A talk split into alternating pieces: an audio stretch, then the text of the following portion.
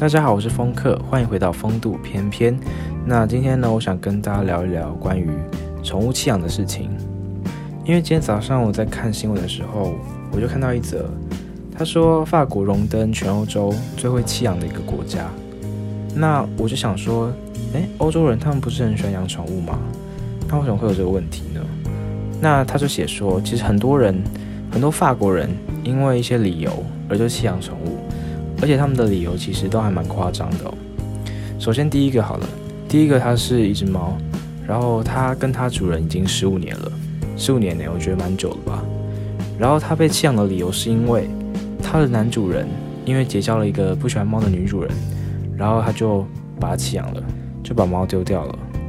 还有一个就是一只狗狗，那它也是跟了主人蛮多年的，结果呢，有一天狗就在阳台上。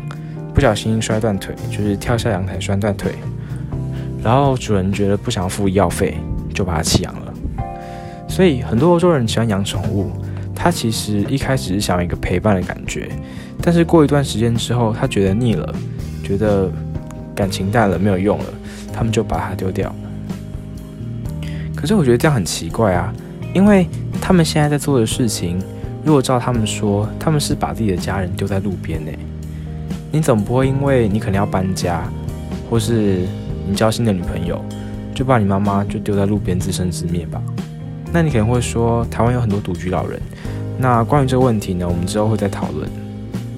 回到正题，假如说今天呢，JoJo 就是我家的宠物 JoJo 嘛，那它如果飞走或死掉，我会非常的伤心，因为我把它看待成自己的家人，他就像是我们家的一份子。所以遇到他的生离死别，我一定是非常重感情，而且会非常伤心的。然后我想跟大家谈谈关于领养跟购买这件事情，就是很多人可能会说，哎，你领养要代替购买。对，那对我来说呢，我自己的看法是这样的，领养跟购买都没关系。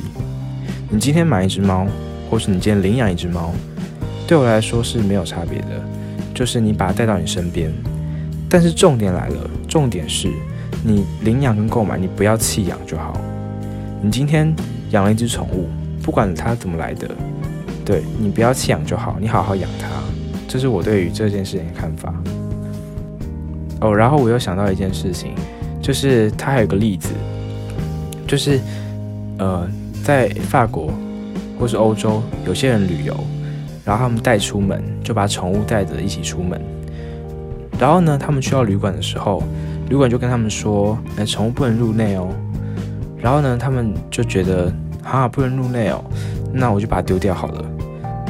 这就像是你今天带你妈出远门，然后呢，那个旅馆说：“哎，我们那个超过八十岁的不能进来哦。”然后你就把你妈丢在路边了，叫她自己去睡之类的。我就觉得是一件非常夸张的事情，这也体现了他们非常没有同理心以及对于宠物的爱心。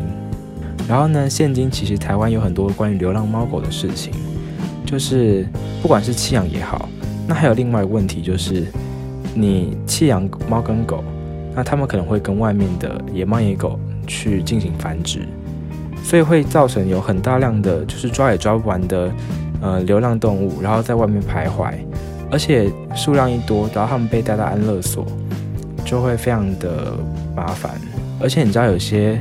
安乐所或是收养所，他们的环境非常的脏，所以可能会有滋生细菌啊，或是造成群体感染之类的。